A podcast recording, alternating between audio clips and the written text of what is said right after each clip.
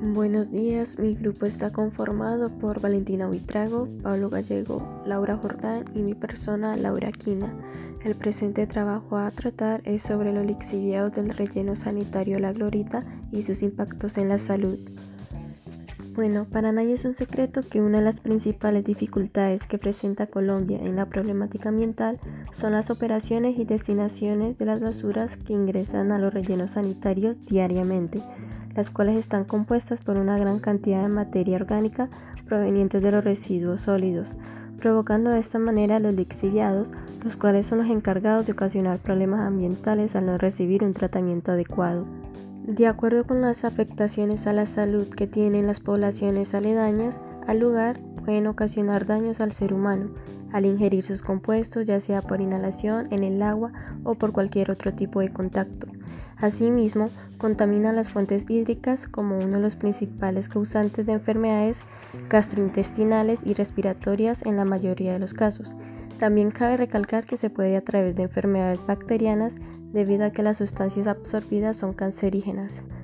Por lo tanto, los principales receptores de los compuestos contaminantes son las quebradas y ríos alrededor de los rellenos sanitarios, los cuales reciben diariamente los desechos orgánicos e inorgánicos para dar un adecuado procedimiento. De lo contrario, los lixiviados que se generen de las basuras llegarán a las fuentes de agua contaminándolas.